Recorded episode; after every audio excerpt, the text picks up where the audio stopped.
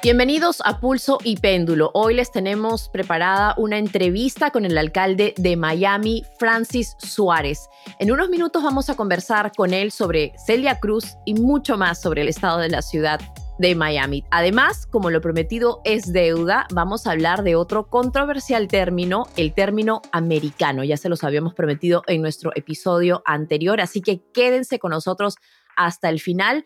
Mi compañero Carlos Curbelo está viajando esta semana, así que hoy me acompaña nuestro muy estimado JP Chávez. JP, ¿cómo estás? Bienvenido nuevamente al programa. Hola Fabi, estoy muy bien y súper embullado para el episodio que tenemos hoy. Muchas gracias por, por tenerme aquí otra vez. Bueno, full disclosure, les quiero decir que eh, tengo un poquito de gripe, así que si hay un poquito de tos por ahí, no se me asusten, no es COVID. Pero bueno, ahora sí vamos a darle la bienvenida a nuestro invitado de hoy. Se trata de Francis Suárez, es a menudo descrito como un líder dinámico y carismático que siempre busca la manera de crear consenso.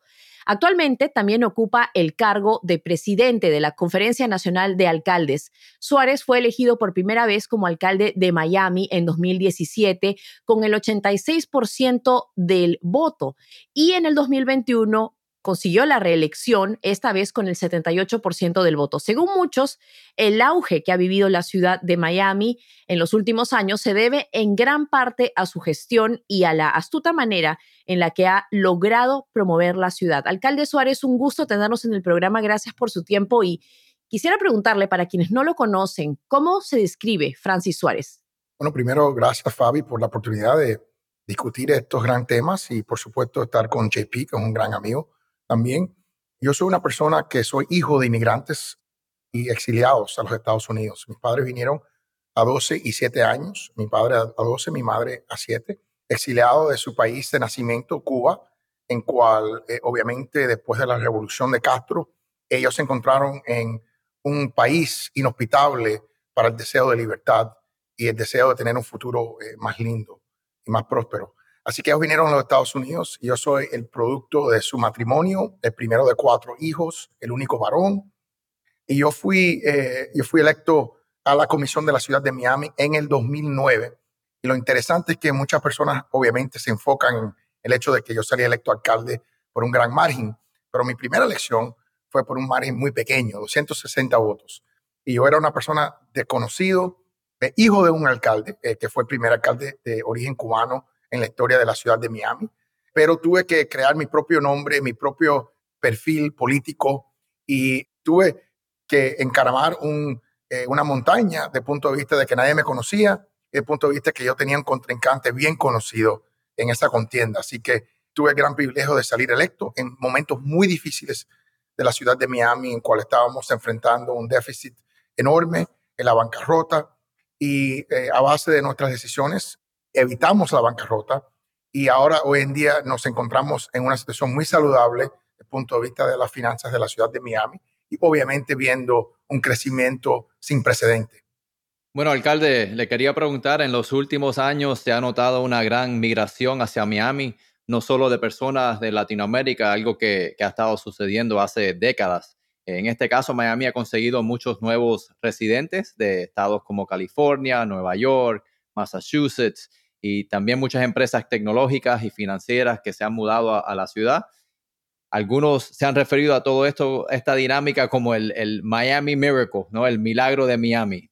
Así que, ¿a qué usted le atribuye todo esto? Bueno, JP, yo atribuyo este movimiento, esta migración a diferentes factores macro. Primero, el hecho de que cambiaron la ley federal de impuestos y Carlos, que no está en el programa hoy con nosotros, fue parte de esa reforma en cual eh, pararon el gobierno federal de subsidiar a los impuestos estatales eh, de diferentes estados en los Estados Unidos que estaban eh, imponiendo impuestos innecesarios y el gobierno federal estaba dándole a la persona que vivía en esos estados la habilidad de reducirlo o deducirlo de su monto federal de deuda. Eso creó una situación en cual si tú vives en Nueva York y estás pagando los impuestos más altos de ley, estás pagando 54% de tus ingresos en impuestos. Contrastarlo con la ciudad de Miami, en cual no tenemos eh, impuestos estatales, eh, solo estás pagando 37%. Cuando alguien eh, obviamente hace la matemática, se ve que en algunos casos uno puede comprar una casa simplemente con los ahorros de los impuestos. A eso le, sumas el, COVID, que obviamente fue una pandemia horrible para nuestro país, pero creó algunas dinámicas que favorecieron a la ciudad de Miami. La primera fue el hecho de que la ciudad de Miami mayormente fue abierto cuando algunas otras ciudades tuvieron más cerrado.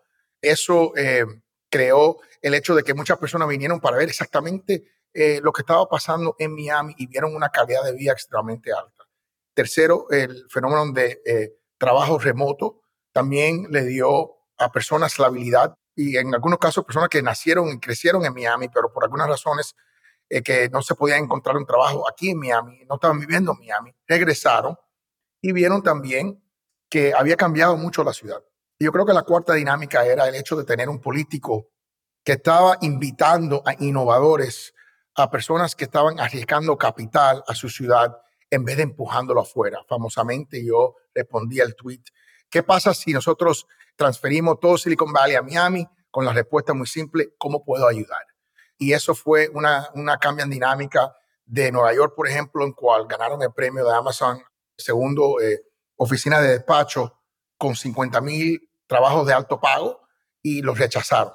Así que el hecho de que la actitud de Miami era completamente diferente, yo creo que a base del hecho de que nosotros vimos que el comunismo no funciona y el hecho de crecer, el tamaño del gobierno no funciona y que solo lo que hace es que exprime lo que es la productividad y expulsa a las personas de lugares. Y ese fenómeno lo hemos visto y ha creado lo que yo digo, este movimiento que es más, más que un momento creando la Miami, que para mí es el centro de capital, de agregación de capital y si Dios quiere las decisiones de a qué invertir el capital en el mundo. Alcalde, usted menciona esta polémica decisión en la ciudad de Nueva York de rechazar la oferta de la empresa Amazon de crear sus headquarters 2, ¿no? Para explicarle un poco a la audiencia que no sabe mucho de esto, gran parte del rechazo tenía raíz en el hecho del temor de que las eh, alquileres subieran aún más de precio en la ciudad de Nueva York, algo que como usted sabe es algo que está ahuyentando a muchos residentes aquí en la Gran Manzana. Y hemos visto que también en estados como la Florida, el precio del alquiler ha subido por lo menos un 24% entre julio del 2021 hasta julio del 2022. Entre esas dos fechas, usted menciona que usted quería ser parte de la solución y atraer a esas compañías. ¿Cómo hacer eso sin, digamos, afectar a los residentes locales y afectar el precio que ya están pagando muy alto por los alquileres? Bueno, Fabi, no cabe duda que eh, cada solución o cada dimensión de oportunidad crea en algunos casos posiblemente dificultades. Y el hecho de que estamos viendo estos aumentos de precios en todas las ciudades urbanas grandes de los Estados Unidos. Es un fenómeno a base, de mi punto de vista, principalmente del hecho de que el gobierno federal ha gastado mucho más dinero de lo que, le entra y eso crea el fenómeno de inflación que aumenta los precios y ha aumentado los precios históricamente, incluyendo eh, los precios de las rentas. En el caso de Miami, le puedes añadir esa demanda extraordinario que viene desde diferentes partes, no solo de Sudamérica, como explicó JP, pero de diferentes partes de los Estados Unidos que crea más presión todavía en los precios. Nosotros estamos atacando ese problema en diferentes formas. Primero, estamos tratando de, regular y minimizar el tiempo que se requiere en coger un permiso de desarrollar propiedad. Nosotros tenemos 30 mil propiedades residenciales que se van a construir en los próximos 24 meses. Eso es un aumento de 20% de todo, o sea, los hogares que tenemos en la ciudad de Miami. El segundo, estamos utilizando fondos de un bono que aprobaron los votantes para eh, crear mil millones de dólares de viviendas asequibles. Hemos visto en 50 millones que hemos invertido de que estamos recibiendo básicamente 20 dólares eh, del sector privado o público por cada un dólar que invierte la ciudad de Miami. Eh, así que sabemos que podemos recibir 20 veces más la inversión por cada dólar de inversión. Así que estamos utilizando los fondos que tenemos eh, de 50 millones de dólares para crear viviendas asequibles. Así que vamos a continuar con ese proceso. Así que continuamos de diferentes formas. Y tercero, yo creo que es importante notar que Miami es número uno en la nación para aumento de sueldo. Así que nosotros no solo queremos ayudar en la fórmula de la parte de los gastos, también queremos ayudar en la parte de los ingresos. Alcalde, cambiando el tema un poco aquí, recientemente usted dijo en la cadena de Fox News que está seriamente considerando postularse a la presidencia de los Estados Unidos. Sería algo sin precedentes que llegara un alcalde directamente a la presidencia y aquí en Pulso y Péndulo vamos a estar muy pendientes de su decisión. Mi pregunta es, ¿cuál es el vacío que nota usted en la política nacional que pudiera llenar? ¿Qué es lo que usted cree que puede aportar en el ámbito nacional? porque indiscutiblemente hay grandes diferencias entre manejar una ciudad y el país más poderoso del mundo. ¿Qué nos puede contar sobre eso? Bueno, yo creo que primero hay más similaridades que diferencias, tanto como un eh, presupuesto de una familia. Cada gobierno tiene que respetar el hecho que deben de balancear su presupuesto. Pero lo obvio que yo veo y la razón por cual yo creo que es posible que hay una dinámica nueva en la política son varios. Pero primero yo creo que en los Estados Unidos debe de estar buscando un líder generacional. Segundo, yo creo que necesitan un líder que ha tenido un récord de logros que se puede utilizar y escalar a nivel nacional. Y eso es algo que tenemos en la ciudad de Miami, reduciendo los impuestos, eh, reduciendo el crimen a tasas más bajas de básicamente los 1960 y aumentando eh, los trabajos de alto pago, que es creando una atmósfera competitiva que no solo se debe de tener en una ciudad, pero se debe tener en todas las ciudades que, que componen 85% de la población de los Estados Unidos y 91% de lo que es el, Producto Bruto de los Estados Unidos. Así que yo creo que hemos visto muchos primeros en las últimas elecciones. Primer presidente afroamericano, primer presidente muchos años que no era político. Eh, así que yo creo que los Estados Unidos también necesitan y merecen también tener la posibilidad de un presidente hispano. Yo creo que los dos partidos entienden que la minoría de los hispanos se está creciendo enormemente en los Estados Unidos y hay una batalla entre ambos partidos para ver quién puede capturar la atención de ese grupo de minoría, en cual yo obviamente puedo conectar si Dios quiere y puedo eh, hablar y entender los diferentes eh, temas de los diferentes grupos hispanos. Así que yo creo que hay diferentes razones por cual una candidatura mía sería diferente sería un contraste a lo que eh, en este momento le están ofreciendo los candidatos. Y, por eso yo lo estoy considerando. Obviamente es una decisión sumamente difícil para una persona, muchas implicaciones para la familia. Tengo dos niños, uno de ocho, una niña de cuatro. Eh, estoy casado por 15 años. Obviamente es algo que tiene que hacer, que es algo muy intenso, ¿no? Es un trabajo muy intenso, un endeavor muy difícil. Así que para mí eh, lo estoy, estoy rezando mucho lo estoy pensando, lo estoy analizando con mi equipo para ver si es el momento correcto para avanzar esta candidatura. Alcalde, me imagino que usted hace unos días vio el discurso del Estado de la Unión del presidente Biden y se vivieron muchos momentos de gritos por parte de algunos congresistas de la bancada republicana. Vamos a escuchar parte de este discurso. Instead of making the wealthy pay their fair share, some Republicans, some Republicans want Medicare and Social Security to sunset. I'm not saying it's a majority. Let me give you anybody who doubts it, I'll give you a copy. I'll give you a copy of the proposal. That means Congress doesn't vote Y bueno, muchos analistas están diciendo que al parecer se ha perdido la cordialidad de este discurso cuando vemos a muchos congresistas gritándole mentiroso al presidente. Usted hablaba hace un momento de traer unidad, pero yo le quiero preguntar, en este momento de polarización en la política, ¿cree usted que hay espacio para políticos como usted? Y en todo caso, ¿cómo se puede hacer un espacio si es que no lo hay? Bueno, yo espero que sí. Yo salí electo con 85%, 86% del voto popular. Y eso obviamente es un logro en unidad, unir mi ciudad, que son obviamente compuestos de diferentes partidos políticos. Y yo creo que para mí la forma de hacerlo es enfocarse en soluciones, no tanto en una posición política o en eh, una ideología.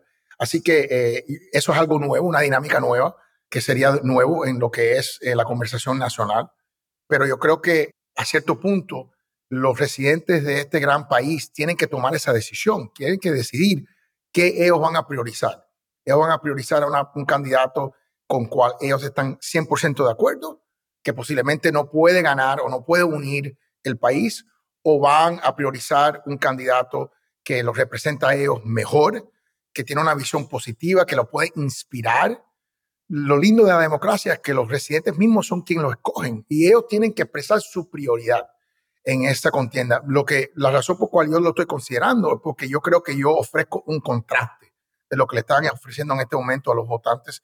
Yo creo que ese contraste es poderoso porque le dan a los votantes una opción de cuál manera y con quién ellos quieren enfatizar. ¿Y cuál es su reacción cuando ve que este discurso está lleno de este tipo de gritos? ¿Cuál es su análisis? ¿Cómo usted lo vio? ¿Cómo usted lo percibió? Mi análisis es simple. Mi análisis es que, como yo expliqué, la división es, una enfermedad. Y esta enfermedad ha capturado, ha infectado a nuestro país. Y nosotros tenemos que curarnos de esta enfermedad. Y la forma de hacerlo es escoger líderes que no están enfermos. ¿Me entiende? Pero también es algo simple de escribir, pero es difícil en acción, ¿no? Porque es una cambia en la dinámica, sin duda. Y también yo creo que yo algunas veces pienso, si yo tengo la fuerza de carácter, la fuerza de poder ser ese líder a un nivel consistente, a un nivel que constantemente puede inspirar a la población y también entender que hay dinámicas en, la, en, en las redes sociales, en la prensa, cuyo propósito es completamente destruir constante. Y eso es algo que un político tiene que enfrentar hasta el nivel local, y es parte de, tener éxito en comunicar, ¿no? En comunicación, poder entender esas dinámicas, enfrentarlas y poder convencer, aunque la gente está tratando de confundir el mensaje. Alcalde, ahora para traer un tema que yo encuentro que vamos a estar hablando de él por los próximos años, un tema que Carlos y yo trabajamos cuando estábamos en el Congreso. Hemos visto en los últimos meses a Miami han llegado miles de personas de muchos países, incluyendo Cuba, Venezuela, Nicaragua, ¿qué se pudiera hacer para atacar este problema?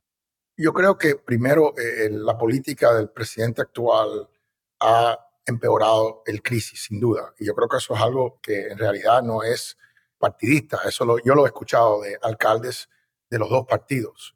Y no se ha enfocado en una solución de largo plazo. Yo creo que esa solución tiene que encapsular varios factores. Obviamente, asegurar el borde, algo que se ha puesto peor bajo esta administración, aumentar lo que es el porcentaje de personas que dejamos entrar legalmente y en, cierto sentido escogerlo a base de los trabajos que son necesarios en este momento en la economía. Por ejemplo, en la ciudad de Miami tenemos 1.4% de desempleo. Eso es buenísimo hasta que una persona quiere empezar una pequeña empresa y no pueden encontrar trabajadores. Y tercero, tenemos que hacer algo con los indocumentados que son 15, 20, no se sabe exactamente cuánto, para que asegurar que ellos están pagando impuestos, para asegurar que nosotros sabemos quién son y a dónde están, que es un tema de seguridad nacional. Y como sabemos que no, no los podemos deportar o sacar del país, crear una solución en cual ellos pueden tener un estatus que le, le quita el miedo y lo convierten en personas productivas en nuestro país. A la misma vez, nosotros no estamos hablando de una solución comprensiva al problema. El problema es la pobreza en nuestro hemisferio. El hecho que los gobiernos están yendo hacia la izquierda, el socialismo es eh, la filosofía, la ideología más fácil vender en la política. Simplemente decirle a las personas que están teniendo dificultad, no te preocupes, le vamos a quitar más de los ricos y te lo vamos a dar a ti. Y eso desafortunadamente nunca ha funcionado en la historia de la humanidad. Así que tenemos que crear eh, una situación en cual podemos encontrar una, una ganancia para los Estados Unidos y una ganancia para el hemisferio y una de las soluciones puede ser quitar alguna de la riqueza que le estamos dando a la China, que está infiltrando este hemisferio, y utilizarlo para crear más prosperidad en nuestro hemisferio, que le quita la presión migratoria a los Estados Unidos. Y también puede enfatizar el hecho de reforzar democracias que son fuertes en nuestro hemisferio, algo que nunca lo hemos logrado en mi vida. Alcalde, para cambiar un poco de tema, lo vemos con un fondo espectacular, pareciera una pantalla de computadora, pero es la verdad, es el clima que se vive en la Florida. Y tampoco es un secreto que Miami, uno de los retos más grandes que enfrenta esa ciudad es el cambio climático, un asunto que usted ha priorizado durante su mandato. Y quiero preguntarle, ¿qué tipo de soluciones está tratando de implementar en la ciudad? hay varios. Eh, primero, nosotros no ignoramos la realidad. Eh, el hecho de que los huracanes se están intensificando. Eh, vimos el IEN que destruyó el costo golfo de la, del estado de la Florida. Vimos Dorian ah, un año anterior que destruyó una isla en las Bahamas con categoría 5 vientos y oleada que, que vino 15, 20 pies en algunos casos. Así que ese fenómeno es real. Le añas a eso lo que le llaman king tide flooding, que es inundaciones cuando no está lloviendo eh, a base de la posición de la luna, que es dos veces al año. Y también lo que nosotros le llamamos bombas de, lluvia, que es eh, lluvia más intensa y más frecuente en un periodo corto que es más grande que la capacidad para contenerlo. A eso le estamos invirtiendo 100 de millones de dólares en colaboración con el Estado y con el gobierno federal para ser más resistente a esos cambios. Ya vimos después del huracán Andrew, que dio eh, vientos de 200 millas por hora, que podemos cambiar el código de construcción para asegurar que estamos resistentes a esos vientos y lo logramos. Y ahora es, eh, la próxima meta es ser resistente eh, al volumen de agua que viene durante estas tormentas, durante estos fenómenos climáticos. Y a la misma vez queremos ser parte de la solución, desde el punto de vista de que queremos crear una economía que prioriza eh, la innovación en soluciones de medio ambiente. Queremos ser un, eh, una ciudad que no está contribuyendo carbono al medio ambiente y somos parte de C40, que es una obligación o una participación eh, de mil ciudades globalmente que están tratando de llegar a esa meta. Y yo creo que también deberemos de tratar de encontrar soluciones para reversar alguno del daño que se ha hecho. Pero yo soy muy optimista que se puede lograr en mi vida porque es una prioridad para las generaciones que vienen. Alcalde, le queríamos preguntar también que sabemos que va a estar de, de una jornada en 10 ciudades por el país, hablando del crimen la importancia de la seguridad. Por favor, ¿nos puede hablar un poquito de eso, lo que tiene planeado y el mensaje que quiere llevarle al país sobre este tema? Esta jornada es importante porque lo que hemos logrado en la ciudad de Miami es espectacular. En el 1980 tuvimos 220 asesinatos en la ciudad de Miami. Hoy en día, 42 años después, en el 2022, el año que se terminó diciembre pasado, tuvimos 47. La población de Miami es mucho más grande que era en el 1980 y vimos una reducción de 84%. Inclusive la tasa de homicidio per cápita eh, se redujo al nivel más bajo de 1964. Así que eh, esto es eh, una historia que tenemos que discutir, que se debe de replicar a nivel nacional y es a base de, de nuevo, mantener los impuestos bajos, para acelerar el crecimiento de la ciudad. Tenemos un desempleo de 1.4% a base de todo el crecimiento, invirtiendo en lo que son los departamentos de policía. Hemos aumentado el presupuesto cada año, aumentando la fuerza laboral de policías, la tecnología que utilizan y lo hemos apoyado, el trabajo más difícil que hay en este momento en los Estados Unidos, a un nivel de muy pocos incidentes de, falta de conducta por parte de los policías, de 300 30 mil interactuaciones con el público. El año pasado solo tuvieron 237 quejas, menos de un décimo de un por ciento de todas las interactuaciones. Así que eso es algo que se debe de contar. También somos la ciudad más contenta, la ciudad más saludable de los Estados Unidos. Yo creo que eh, enfocarse en esa salud físico, salud mental, tanto como crear una ciudad que amplifica el hecho de ser contento, es importante porque si uno es contento, saludable, trabajando, y hay presencia de policía, es muy difícil cometer crímenes violentos. Alcalde, usted dice, es muy cierto, vive en una ciudad muy contenta, con mucho humor, así que no nos podemos olvidar que también está en un estado en donde vive el expresidente Trump y obviamente el gobernador de Santis, quien posiblemente se vaya a lanzar a la presidencia. ¿Cuál es su relación con ambos? ¿Cómo la describiría?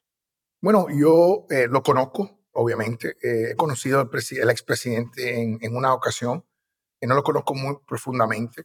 El gobernador he interactuado, trabajado conjunto con él en varios proyectos.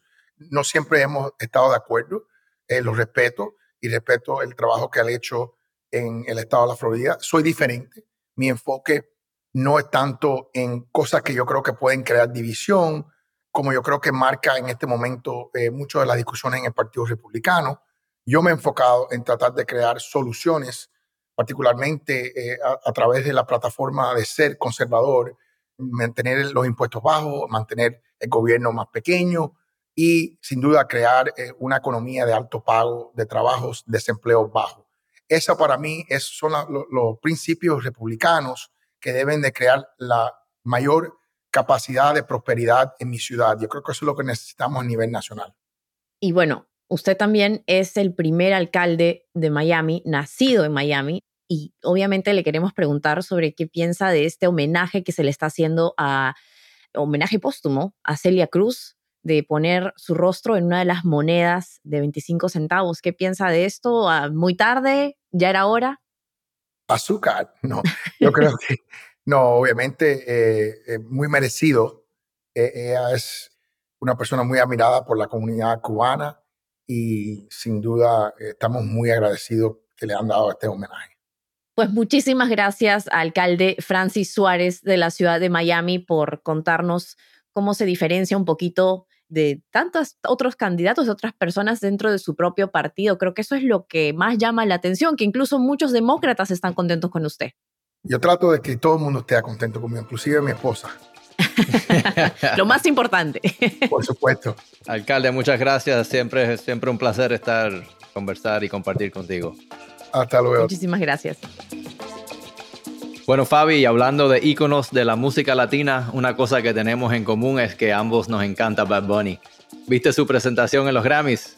Claro que la vi, JP, ¿cómo no me la voy a ver? No me la podía perder, pero no la vi en la tele, solamente vi los memes y todos los videos virales que se hicieron después con esta controversia del non-English que de frente abrió la antesala de los Grammys, no los Grammys, no los Latin Grammys, sino los Grammys de todas las categorías de música, incluyendo música estadounidense, ya vamos a hablar de esa palabra, o música afroamericana. Y Bad Bunny abrió el espectáculo, pero los CCs, los captions, no describían sus letras o la lírica de sus canciones, a pesar de que están disponibles en Internet. Eh, a pesar de que pues, el artista ha ganado, eh, estaba nominado a Mejor Álbum del Año y ganó el Mejor Álbum de Música Urbana, pues hemos visto que esto ha causado gran controversia. No sé, ¿qué tú piensas? Tú tienes parte puertorriqueño, JP. ¿Qué piensas de que se haya dicho que Bad Bunny habla non-English? Bueno, esa controversia, bueno, en verdad, los puertorriqueños en sí tienen como, hablan español, pero tienen sus propias palabras, como en muchos países, a veces se inventan palabras cada semana para describir ciertas cosas, ¿no? Hay como un spanglish y muchos ejemplos de cosas que, que les gusta decir. Eh, a mí me agradó, a pesar de esta controversia, me encantó ver a Bad Bunny traer esos sonidos, esa, esa representación de la cultura caribeña a través de, esa música que yo me crié con ella. Lo que vimos ahí, eso fue un, un, ejemplo que ocurre en las fiestas de San Sebastián, que ocurren todos los años, que son las fiestas más importantes del país, de la isla, que todo el mundo para de trabajar y se enfocan en, en, disfrutar y celebrar su cultura. Y eso lo pudimos ver eh, a través del baile, la música, los, lo que tenían puesto, hasta lo que tenía puesto Bad Bunny. Entonces me, me trajo muchas memorias de poder eh, ver eso y no solo verlo, y, pero que lo haya traído la plataforma de los Estados Unidos, ¿no? La plataforma anglosajona, ¿no? Que son los Grammys. No hay alguna plataforma más grande que esa. Entonces me agradó que pueda compartir todo eso con el resto del mundo, aparte de la, de la controversia de non-English.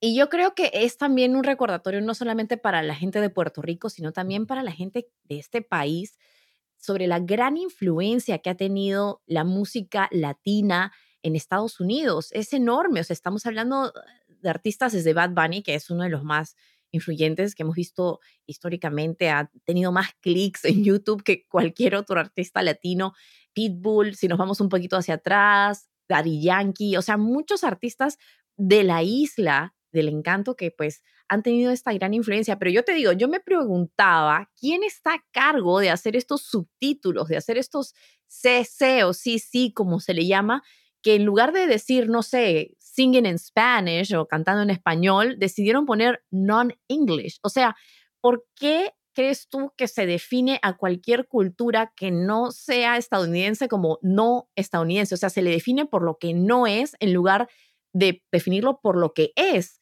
¿no? Me parece un poco extraño también incluso la categoría de álbum urbano. ¿Por qué no simplemente decirle reggaetón? ¿O por qué no simplemente decirle, como le decían en la época de Fania All Stars, latinoamericana? ¿Por qué no tener un término que reconozca que esta cultura es parte de Estados Unidos en, en lugar de decir non-English? ¿Qué piensas tú de eso? Sí, yo creo que esa es una falta probablemente de, preparación, ¿no? Después de decir que la gente en CBS están, no están pendientes a lo que está pasando con la música latina a través del mundo. Bad Bunny se ha convertido en, un, en una leyenda ya en su joven edad.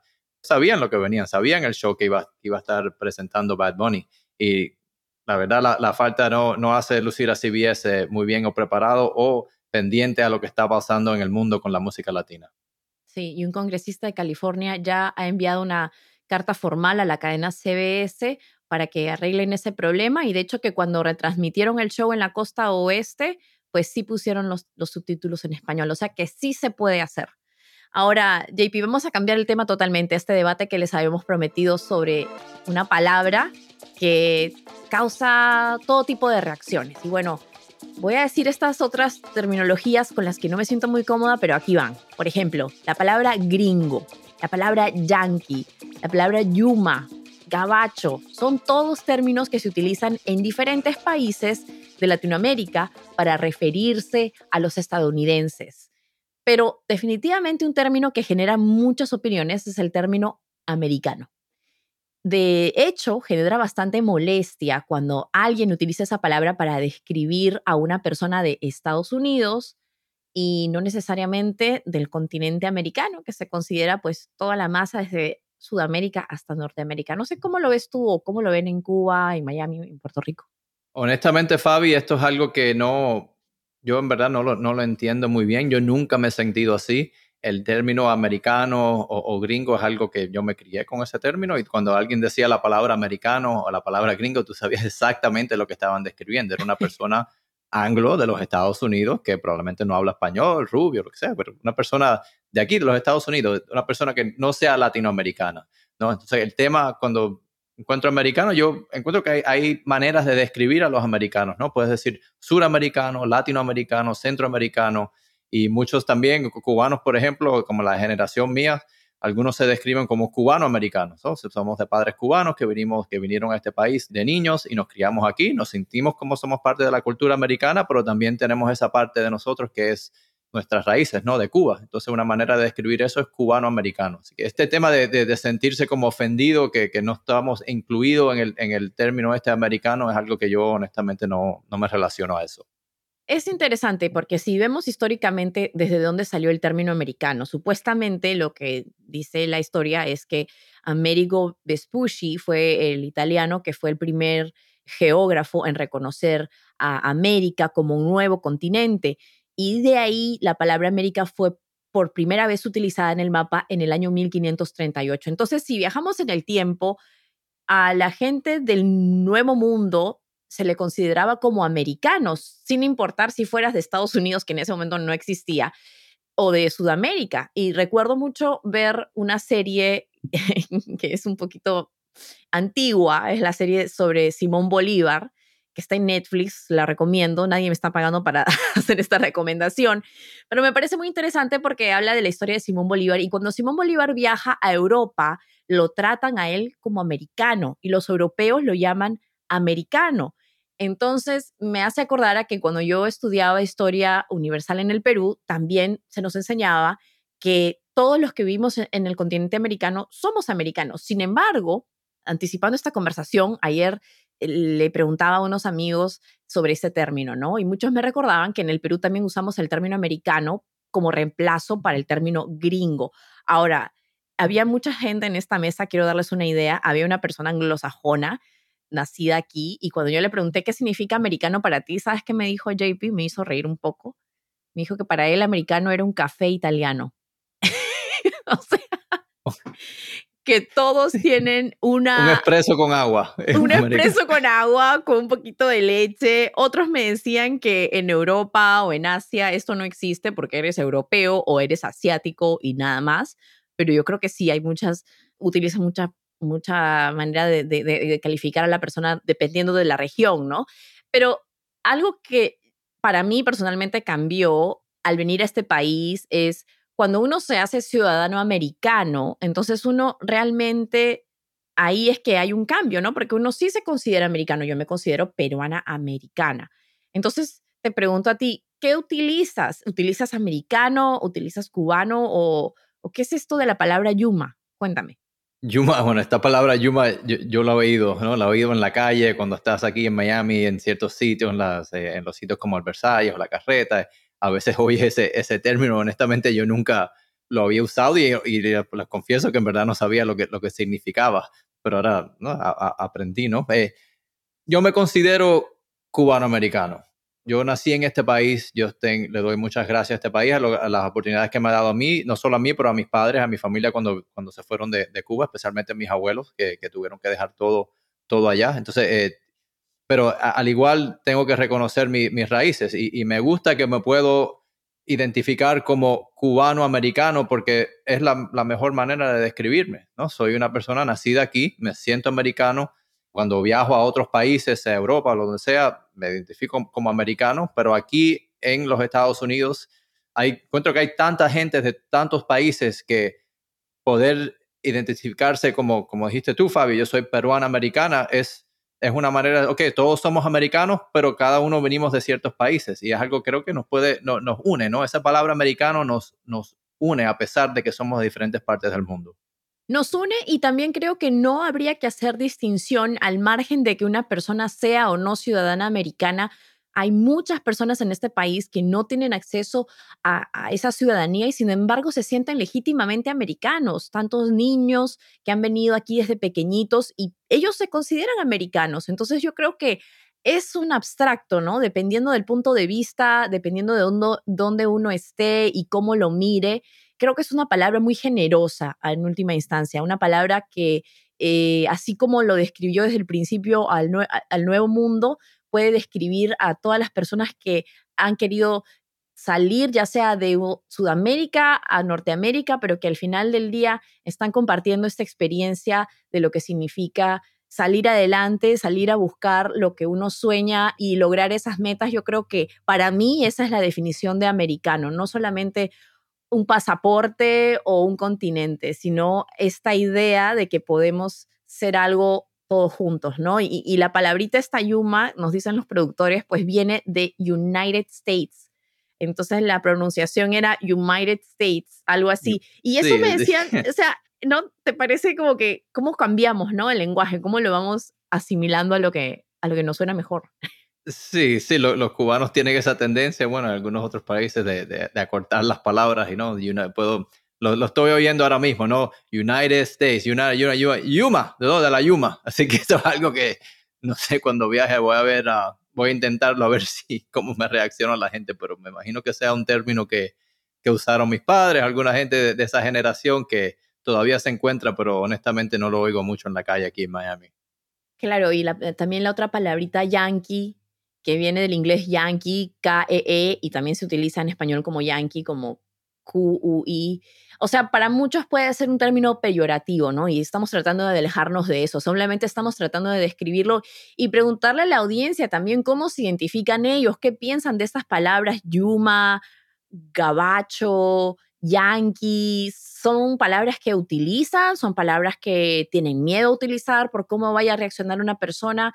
O usted qué cree? ¿Qué le hace o no a una persona americano? Eso le invitamos a que nos dejen sus comentarios sobre esta conversación, como lo hicimos con la conversación de Latinex. Por supuesto que vamos a llegar a compartir las opiniones que ustedes nos compartan también. Y creo que al final la palabra americano es algo que está tan en, nuestro psyche, pero depende de, dónde lo veas, ¿no? Una persona, un, un amigo mío que nació aquí, y que no es latino, e, es, es, blanco, me decía, yo creo que nosotros nos consideramos americanos porque en nuestro país está la palabra América, United States of America, ¿no? Entonces, casi, casi que me se apropian del resto, ¿no? Pero yo le recordaba, sí, sí, pero antes era el continente americano, entonces, sí. para todos hay y eh, obviamente los Estados Unidos es el país más prominente ¿no? en, este, en este hemisferio y, y, como que se ha apoderado de ese término y cuando se usa se sabe exactamente a lo que nos estamos refiriendo. Pero tienes mucha razón, Fabi, esto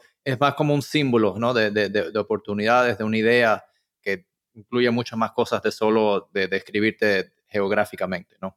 Así es, así que no se olviden de dejarnos sus comentarios en redes sociales o también en nuestro programa en YouTube sobre qué piensa de la palabra americano, qué es lo que constituye a una persona o le da la propiedad de ser americano. Así que con esto llegamos al final de este episodio de Pulso y Péndulo. Como siempre, muchas gracias por acompañarnos y también gracias a ti, JP, por regresar a la silla de presentador. Un placer como siempre, Fabi. Muchas gracias. Y si están disfrutando de nuestras conversaciones, los invitamos a dejarnos un comentario y a seguirnos en YouTube, Spotify, Apple Podcast o en la aplicación que prefieran. Saludos y hasta pronto. Pulso y Péndulo es un programa producido por Lost Debate. Mónica Espitia es nuestra productora ejecutiva. Maxi Frini es nuestro editor y diseñador de sonido. Y Yesenia Moreno es nuestra productora asociada e investigadora.